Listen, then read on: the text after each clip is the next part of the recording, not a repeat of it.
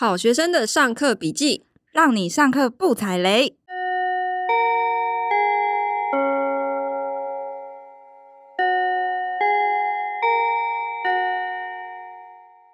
大家好，我是好学生 Ivy，我是麻瓜 Tody。今天呢，我们要来开箱大家敲完的末日求生课。为什么马上就轮到我了？因为我今天很累，我不想讲，而且我很好奇，你为什么会被这么奇怪的课洗到？我也想问我自己。对啊，为什么我就没看过？你们有被洗？对啊，你们都没有被洗到，欸，完全没有。我是被你洗啦。我后来认真反省了一下，我到底为什么会被末日求生这样的主题洗到？嗯，我后来发现，应该是因为我那一阵子，我现在不是很怕死嘛，然后我又很怕地震，嗯、所以我最近一直在找制震宅哦，就是我想要买一间就是抗震非常好的房子。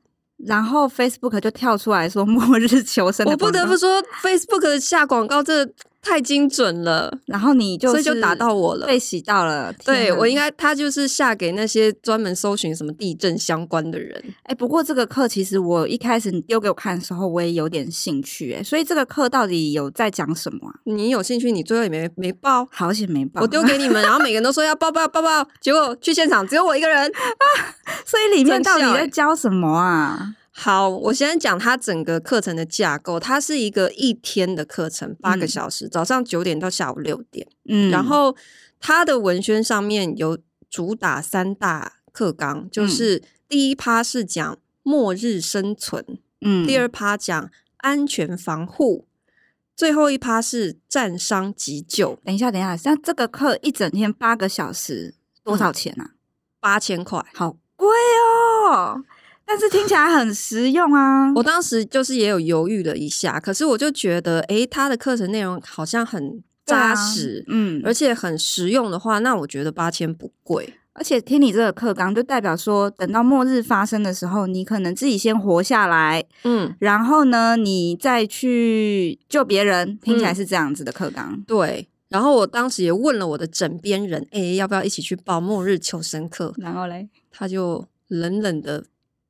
转身背对我，然后说：“如果末日真的来临了，就让我死了吧。”我觉得蛮有道理的、啊，这个没有很没有求生意志哎。其实我这个话题我也跟我朋友聊过，我就说：“嗯，其实末日求生其实很需要啊。”然后他就说：“他就呃，应该说他说很需要，但后来我们讨论的结果就是，你走到了最后，整个世界没有东西可以吃的时候，你是不是就变成人吃人？”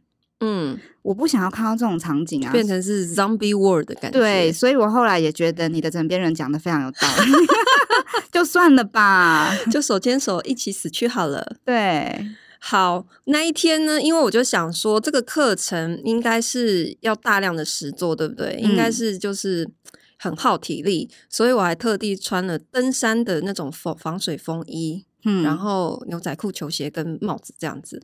哦。对，他办在新店山上的一个农场，感觉很实战的一个地方。就是它很大，然后可能在可以在那里从事很多的户外活动这样子。嗯，然后那一天就是还下雨，山上非常的冷。那我就想说，诶，那我们实做，我甚至还考虑说，我要不要应该在我的包里藏一点零食带去。很很需要啊！我真的很怕他会把我们丢到荒山野岭，然后让我们自己想办法猎杀野猪，自己生活之类的。黄金传说，对，不然就只能自己摘果子吃，这样。然后呢？结果我去现场呢，是在一间教室里面。这么现代化，投影机都准备好了，嗯，然后讲师已经站在讲台上，准备要开始讲课的样子，应该只有一点点吧？对，我当时心里想说，诶，而且人比我想象多。嗯、我本来想说，如果这么实战的话，那可能人数不会太多。结果有三十个人呢，哦，这么多人怕死。对，而且他现场就是已经分好六桌，六桌左右，然后一桌大概是五个人。诶，我想问一下去上课的人都跟你差不多年纪吗？都蛮年轻的，我应该是全场最老的了。我觉得，所以现在年轻人都这么害怕末日来临，我不知道哎、欸。而且有好几个人是剧场工作者，所以是太 投入我不知道，可能就是他们可能脑子里画面比较多，嗯，比较想象力。对，maybe，但是年纪都蛮轻的。那我想问一下，你上那 PPT 它内容到底在讲什么啊？我就等一下再慢慢讲，因为它不是分三趴嘛。嗯，然后我就那时候想说，哎，所以没有要直接野外实做，是不是？好，要讲 PPT 也 OK，因为有可能他就是要先讲一些很基本的安全观念或什么的。嗯，哦，我就觉得好也合理。然后你会。领到一个礼物这样子，就是我们先领了一个包包，然后再去现场，他再开始讲。包包，我等一下再讲。好，对。然后他 PPT 里面的内容呢，就是呃，比方说哈，九二一大地震现场的照片，嗯，跟你说灾难来临的时候呢，地震完的现场大概就会长这样。那我干嘛不去看新闻？然后比方说。让你看几段 YouTube 上面你就找得到的影片哦，看看中枪的警察怎么做包扎。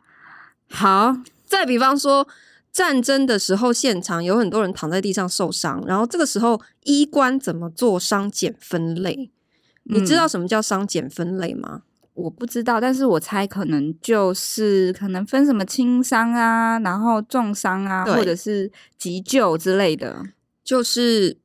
战争的现场，那些医官会先用标签，不同颜色的标签，把伤伤的人做分类。嗯，然后比方说最严重的程度，他们会贴，可能应该是红色，我记得就是最严重的程度到最轻的程度去做标示，这样后面来的医疗团队一过来就知道，诶，谁是需要先急救的，哪些人可以先放着不用管。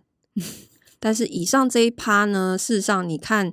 美剧实习医生，你也大概就会知道。啊、我的天哪，为什么？好，没关系，就是还是要有同同学爱这样子，你还是要救人啦。重点是我到底为什么要学帮别人伤检分类呢？对啊，认真来说，当然是赶快躲起来啊！我自身都难保了。而且你如果去学这个，还不如你去当医生或者是当护士。就是、可是我就不是医生啊！我为什么我我？不可能是衣冠，我为什么会去帮别人做伤检分类？这就是很不 make sense。你还不如教我，我现在腿断了，我要怎么样自己很成功爬出现场，不要被发现？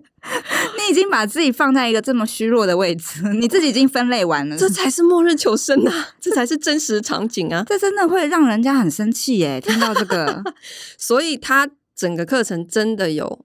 一天八小时，有一半的时间都是在讲 PPT，嗯，一半，对，太夸张。我就这么做到了中午，然后有早上只有一趴离开现场，其他就是真的全部都在听 PPT，PPT。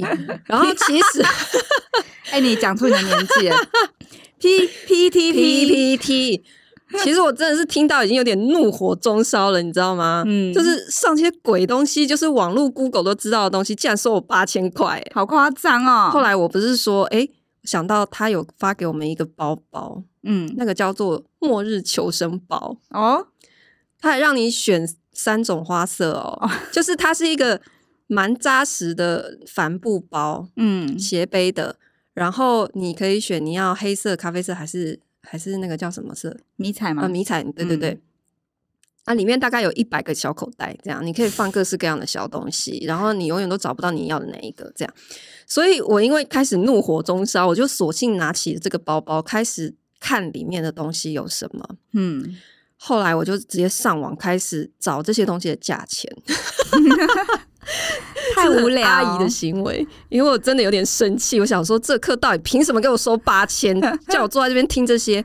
后来哦，我算一算，诶，其实它这个求生包里面的价值，整个包括包包加起来，大概是三四千块。哦，那还不错啊，这是心里就有舒服一点。就是八千块里面有一半是拿来买东西的，嗯、所以学费实际上大概是四千，听起来还可以啦。就是，三四千块，然后就是一整天的。对，我心里就觉得好很多，就觉得好了好了，OK 啦，这样学费只有四千块，真的很阿姨耶。那求生包里面有什么？求生包里面很多哎、欸，我今天有带来现场，你要不要看一下？我来看一下，里面有笔记本啊，有笔，有头灯、电池。指南针、包扎用的各种绷带啊、三角巾啊，然后还有一个就像锡箔纸的那种保暖毯。你哎、欸，真的耶！对，你包在身上的时候会会保保持你身体的温度。那个还有童军绳，我觉得蛮实用的啊。很实用。那我一个跟你讲，你知道哪些东西怎么用吗？我不太会，不太会，我没上课啊。你知道那一根那一根棒子是什么吗？不知道，那是什么？比较特别的有有两样东西，一个叫做点火棒，嗯，就是你现在手上拿的那一根，它有一点点像是。诶、欸，你你把那个螺丝转开之后，你可能会以为里面应该要露出一个十字起子或一字起子的那种，嗯，条状物，然后只是比较短，对，哦 okay、对，然后它旁边不是还有一个一个一铁片，铁类似铁片的东西，嗯，对，那它是全部喷成黑色的。好，所以你把盖子打开之后呢，你你是不是看到一根棒状物？嗯、然后它有一边是银色，有一边是黑色的。嗯，它那个黑色其实是它一开始喷的漆，可是你把黑色漆刮掉之后，露出露出银色的部分，那个是镁。哦，镁能干嘛？镁就是很容易会引起火花的一种东西，哦、所以它的使用方法就是你要拿拿着那一根铁片去。刮这个镁，听起来很厉害，很用力刮它，它就会产生火花。嗯，拜托不要现场试，现在谢谢 因为连教练那一天在现在教室都不敢试。什么东西啊？我来就是为了要实战，然后结果他不是，结果他有这一趴有一点点实作，他就带我们到外面的草地，然后就告诉我们说：“哎、欸，他刚刚前面只有简单介绍说这叫点火棒，然后你们就打开，就是这样切切切，就是这样子用，然后你们现在就去试。”嗯，好，然后一群人就跑到外面草地上。我刚刚是不是有提说那一天是下雨？对，有湿有冷，哈，现场草地所有的东西都是湿的，点不起来，所以现场根本没有人点得起来啊。那助教要示范啊，他们现场有六个助教，嗯，全部袖手旁观，他们可能也没信心，我不知道。然后后来大家就是。我觉得他们其实蛮蛮有热情的，就是他们都很认真在那边试试。嗯、然后我当然也认真了一下，就是想办法去找，尝试找到比较干燥一点的叶子，看看会点起来。然后可是你不管怎么试，永远都只有一点点火花，它永远都烧不起来。哦，还是有火花，会有火花，因为那个镁棒就是你摩擦它就会有火花。嗯，对。然后碰到叶子的时候，会微微的把它烧一个小洞。哦，你还黑黑烧成一个小洞，你对，可是它永远没有办法变成明火哦。然后就这样试了十五分钟之后呢，手都觉得快要起水泡了。嗯，我又我又怒火中烧了。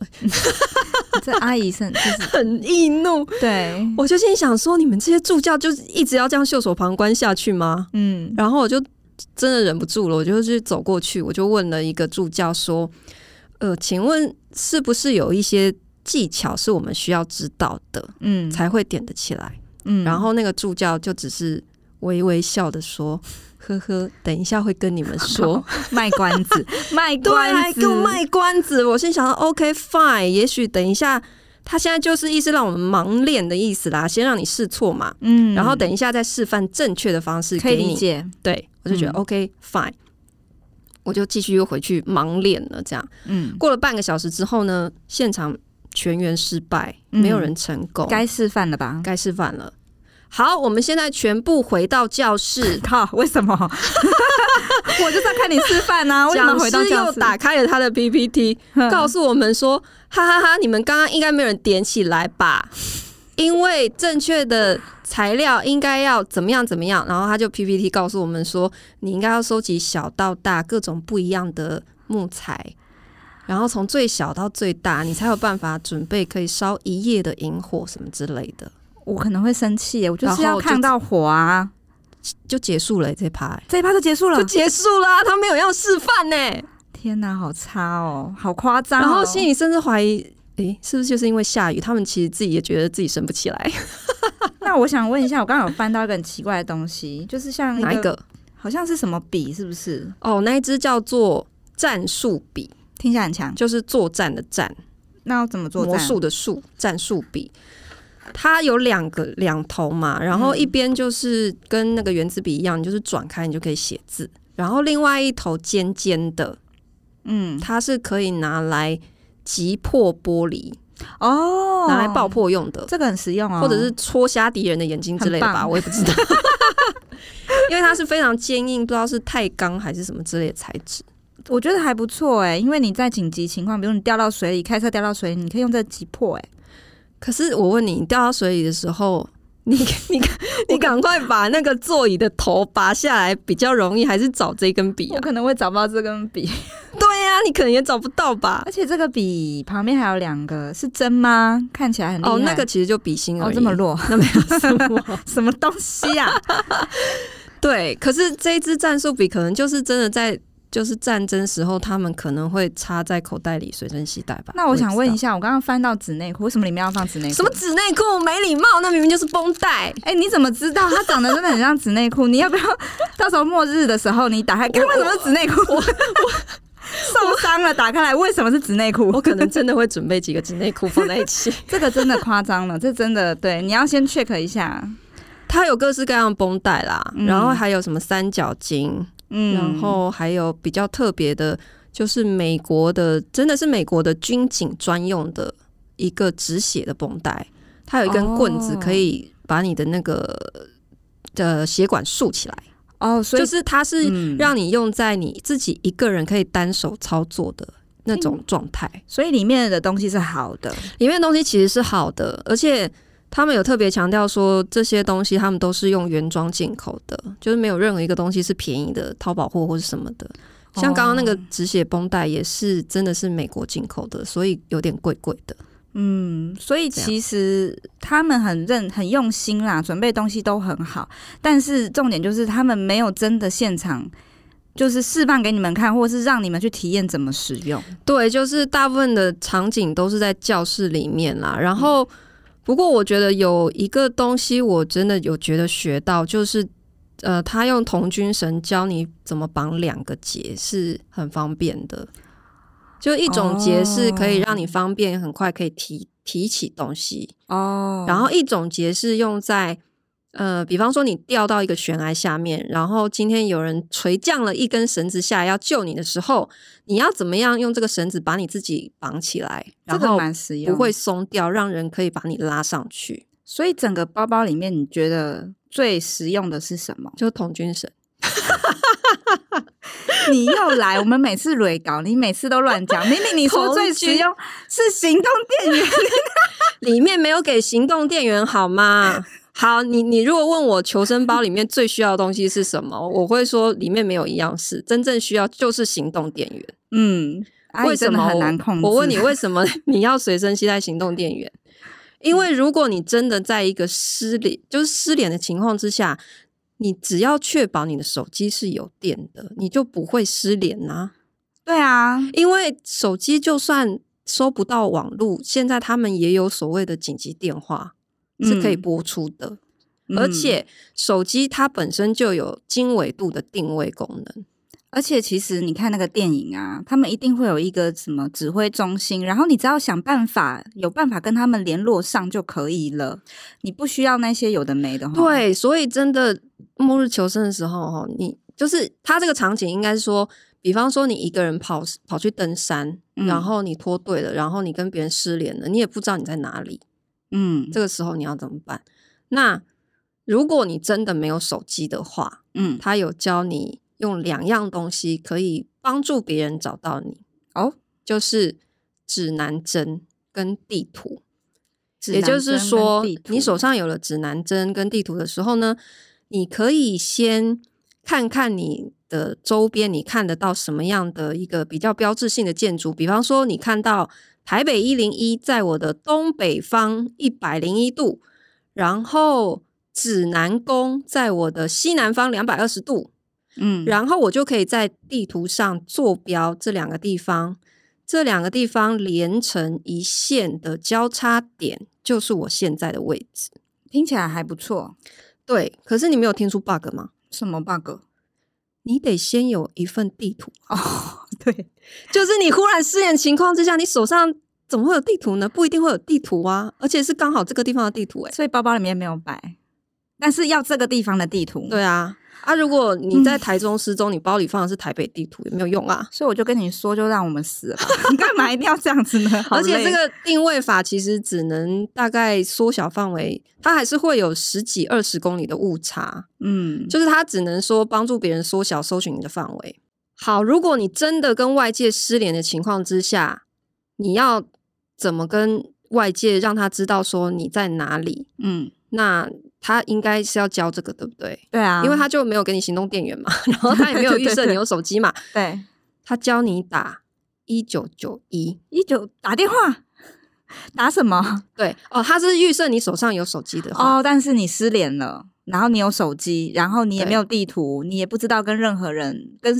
谁讲？就是 打 一九九一怎样可以打去留一段三十秒的语音，然后你的家人 如果也打进一九九一，输入你的手机号码就可以听到你的留言哦。重点是如果没有讯号的话，就根本也打不了啊。那如果有讯号的话，你为什么不直接打给你的家人或者是消防队呢？对，很有道理，我也有这种疑问。那。所以一九九一到底是用来做什么的？哎、欸，我觉得这个一九九一很棒，你不要叫他们取消，因为我觉得它可以变成恋爱一九九一。恋爱一九九一，哎，你很有创意耶！其实就是变成说，我想跟一个我心仪的人告白的时候，我就可以打一九九一，然后录完一段音之后呢，我再跟我心仪的人说，哎、欸，你去听那个 留言。我觉得好浪漫哦！我觉得听起来根本是拿来交代遗言的吧？我没没有啦，乱讲。我觉得这个是很很不错的，就是你不要让内政部发现有这个 bug，拜托不要让他们发现。对，可是重点就是呢，为什么我要 diss 这一整个末日生存的趴？就是因为他没有教你任何科技的方法。嗯，可是事实上，你现在有很多科技的方法来达成这些事情啊，而且他教的科技方法又很 恋爱。因为如果你没有任何通讯设备，知道你自己在哪里，其实也没有用啊。对啦，也是啦。那像那对啊，那是不是说到底，你还是不如确保你手机有电是最有用的？哎、欸，不过除了这之外，我想要知道你你刚刚讲的课纲的第二个是安全防护，那个在教什么？安全防护哈，里面有一趴。有有两个很重要趴哈，它前面是先教你说，假设哈，在一个战争的场景里面，嗯、那你的呃你的房子被外人入侵了，嗯，或者是你今天在一个 zombie 的世界末日场景，嗯，你自己都没有食物跟水了，你要怎么样想尽办法潜入别人的房子偷食物跟白痴哦，白痴哦，这一趴我真的快要笑死了，为什么？就是，那你你就是要站在什么位置？他要教你，所以他教你。室内扫荡图集的方法就是用 PPT 画出那个 平面图跟人头，告诉你，哎、欸，现在门有点开开的，你应该要站在哪一边，才不会里面的人一下就看到你在外面，你就会被扫射哦。好俏皮哦，这个直接，其实这个就是跟玩 CS 即时战略游戏一样嘛。对，你可能还更厉害，所以其实青少年都比你这个欧巴上强嘛。我，对，没错，我真的傻眼，就是真的是被骗呢。而且他用了很多页的 PPT。在讲这件事情，天哪！所以其实到现在为止，几乎都在讲 PTT。那实作到底在讲 PPT？哦，shit！刚刚还笑我 PPT。那实作到底在到底有什么？好，实作真正的实作有一趴，就是他下下午有请一个真的是教晋升搏击的老师，嗯，来教说。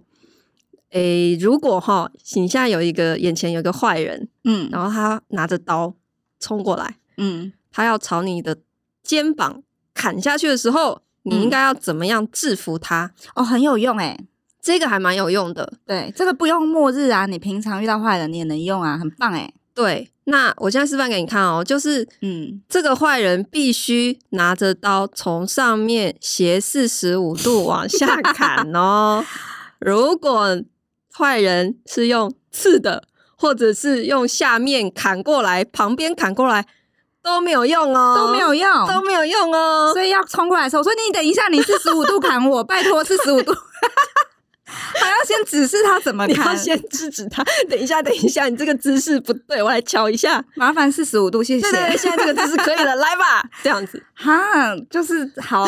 那 为什么他不教其他的？其他的角度，因为时间不够啦。哦，就是真的因为不同角度这样砍过来，他的那个防御的姿势跟角度跟手段都是不一样的，哦、所以他就真的只能教一招，时间不够。对，然后他现场就是教了一招，但是就加上练习啦，这一趴大概花了两个小时左右，就是我们两两分组就互砍呐、啊，练四十五，然后他有准备。练了两个小时，对对对，还有规定说，哎、欸，你那个角度不对，不可以乱吃哦。然后，好可爱哦。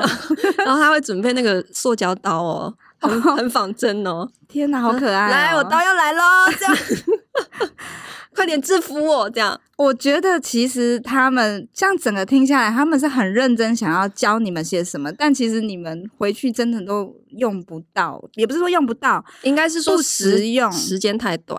对，就是他每一趴，就是他为了要在浓缩在一天之内讲完，他很把很多应该要可以实做练习的部分，全部浓缩成看看影片嘛，然后看 PPT 嘛。哦，他想要快速让你们吸收，但其实真的你要记得，你要用得上，你还是要实打实的去练习啦。但是他又没有办法。在整个过程里面，就是才八个小时，他没有办法把所有东西都教完，然后都让你们练习完。对，然后他最后一个小时的，就是所谓的验收，嗯，就是验收今天所有教的，嗯，主要就是呃分两个队，一个队负责攻坚哦，一个队负责在里面被杀，好可爱。就是、对，然后会有角色扮演，就是有些人要负责，就是把。病人抬出去哦，还有对一个有分组，就是有些人是要负责当护卫队，然后有几个是演疯子，好可爱。他说：“来，现在谁自愿演疯子？这样，然后谁自愿演就是无所事事的平民，我就举手了。因为因为无所事事的平民最轻松，就是坐在那个椅子上就好，什么都不用做。会被砍吗？不会，因为不能砍平民。” 哦，还有规定哦，对，就不能乱杀，然后演游戏，对，演疯子就是最辛苦，他们就是 要跑来跑去，对，他们的功能就是要去一直去阻拦别人，哦，就是有人要抬病人出去，然后他一直在那边纠缠。我们在末日的时候怎么，就是我们平常也不会遇到这么多疯子。我觉得他或许教大家演 zombie 会更贴切一点。哦，真的，我觉得听起来他很用心，很用心，而且他还有最后一个总验收，但是感觉实用性好像不是真的那么大哎。对，可是我觉得真的说对我来讲有收获哈，除了童军神那一趴，嗯，但是童军神那一趴，我后来想一想，我小时候其实好像也参加过童子军，其实其实学的好像还更多。对，小时候好像都学过。老实讲，我刚刚不想吐槽你这一趴。所以还不如去参加童军营，可以学到更多绑结绳的方法。没有，我觉得还不如就看 YouTube，然后在家练习就好了。对，可是我觉得就是呃，制服歹徒。拿刀四十五度 砍我，这个这个真的很幽默。他有算实用，只是说我觉得需要再花时间去学更多进阶。嗯，这一趴有引起我的兴趣啦，就是我我有真的认真想一下，要不要再去报那种女子防身术之类的，或是近身搏斗。所以他这个还有什么进阶的可以让你上吗？他其实有进阶在高阶的课程，哦，可是。我觉得初阶 就让我们很没有信心要再报了。可是初阶看起来应该是末日求生的百科全书，先让你知道有什么。其实他也是想卖后后面的课吧？听起来。可是他失败了啊，他完全没有激起我的兴趣啊。其他的同学也是这么认为吗？因为我觉得你蛮难搞的。我 也许吧，我觉得旁边的同学看起来好像都玩的蛮开心的。真的哦？你你后来在那一场有交到什么？没有，我就漠然的离开了。哦，因为你非常冷漠的离开了。哦，实在好，所以也不知道其他人的心得。所以呢，如果有听众也有上这个课的话，麻烦下面 留言一下，到底这个课是不是真的如 Tody 讲的这么难玩？可以 diss 我，可以 diss 我，没有问题。对，说不定其他人玩的很开心，也觉得学到很多。好吧，嗯，好，那我可以再讲一个我最近上的别的很有趣的课。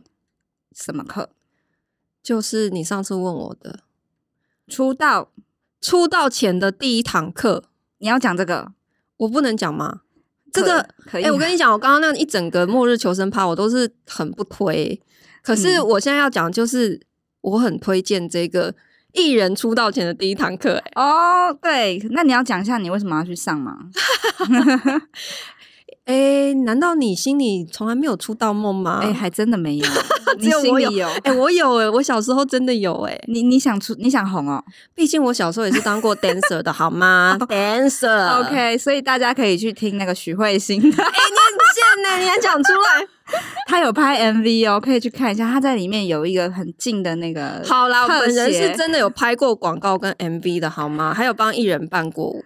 所以，嗯，你知道在二十年前那种场景，女子街舞团体这么少，好，很容易就不小心被牵出道。其实我已经不想听这一趴了。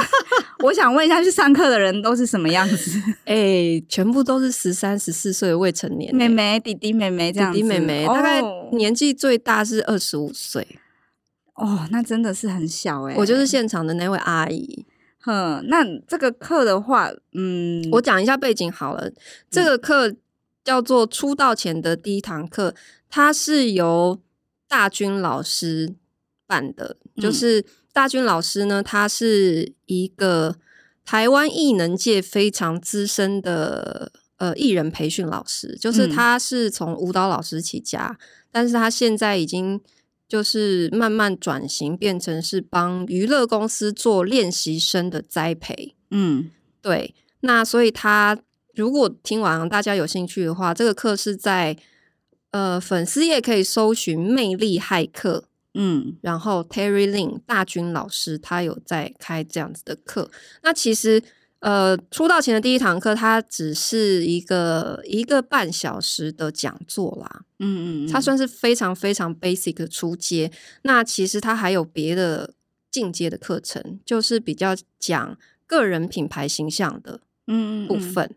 那我还没有去上那个课程，嗯，但我是蛮期待的。所以它其实 我很好奇，它里面到底要怎么样教你？就是内容到底是教什么？它其实是。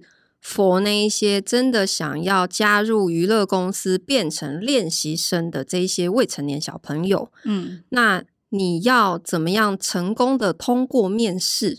从你一开始自己录的那些 video、自我介绍的影片，你应该要怎么样录才是有最好的效果？比方说，他真的给我们看很多失败影片，很多小朋友他会戴着渔夫帽、戴着口罩，然后录自我介绍，哎。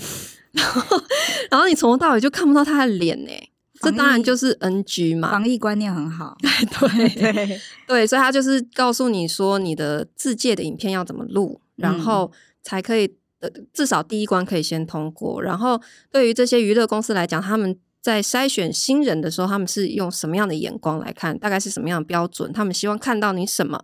然后你到了现场去面试的时候呢？你应该要说些什么话？嗯，你应该要站姿，你的身体的肢体语言应该要怎么样？哦，还有在这整个过程里面，其实每一个艺人他都会有一个自我练习，就是你要怎么样拍照更好看。嗯，他说厉害的艺人其实是可以非常精准的控制他每一个脸部的表情，包括他的笑，从最小的微笑到最大笑。它是可以非常精准控制的，所以它也有教我们非常简单的练习方法。怎么练呢？就是你可以拿着手机对着自己，嗯，然后练习两种方式。第一个就是呃眼睛不动，但是脸动哦，然后你脸可以朝八个方向分各两动或三动。比方说，我眼睛一直对着镜头，然后头左一、左二，甚至左三。再回来，然后右一、右二、右三，然后左上，然后右下，右上、左下，做这个八个方向每一动的练习。你把这样子每一动的，你可以用影片的方式录，录完之后再一个一个定格看你的哪一个角度是最好看的。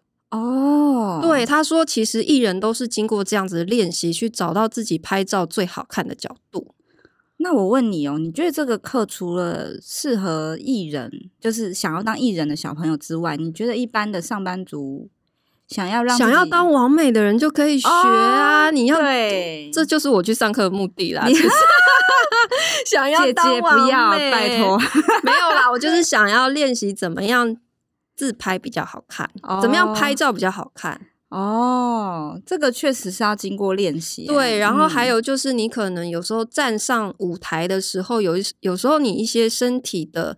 动作跟姿势，其实你是不自觉的，嗯，那他会去帮你特别做提醒跟调整，所以这个其实不见得是真的只针对艺人呢、欸。就是你如果是一个对需要，比如说站在舞呃站在讲台上啦，或者是你需要可能面对大众的一个工作，或者是你要面试，甚至你可能面试你想要没错表现的更好或更完美，其实都蛮适合的。对，其实我觉得这堂课对我来讲，其实真的蛮有收。收获的，除了就是怎么样拍照好看的练习之外，呃，他在教你怎么样去面试的时候，给人更有自信的感觉。我觉得这一趴也很受用，嗯、就是有哪一些话你应该说，可是有哪一些会让你听起来很没有自信的话，你是不应该说的。嗯，他有很实际举的例子，然后他一个一个让那些小朋友上去练习。哦，所以每一个小朋友都是有。去上去练习，然后自我介绍，对，他会帮你看这样子。他就是现场告诉你，